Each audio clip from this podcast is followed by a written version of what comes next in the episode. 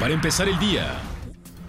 Durante el año pasado, Chiapas fue el estado que registró más casos de presuntas violaciones a derechos humanos por parte de la Guardia Nacional. La Comisión de los Derechos Humanos recibió al menos 32 expedientes de queja en ese sentido, a tan solo cinco meses de su creación.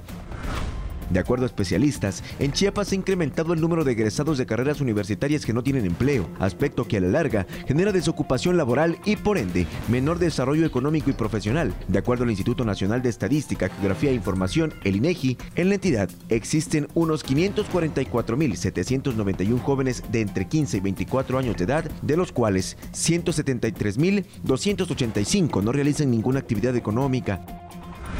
Ante los altos índices de inseguridad que se viven en la capital chiapaneca, el titular de la Secretaría de Seguridad Pública y Tránsito Municipal, Jorge Alexis Suar Córdoba, dio a conocer que en los próximos días se instalarán un total de 400 cámaras de videovigilancia con el propósito de tener más herramientas que permitan generar evidencias en caso de presentarse la comisión de un delito.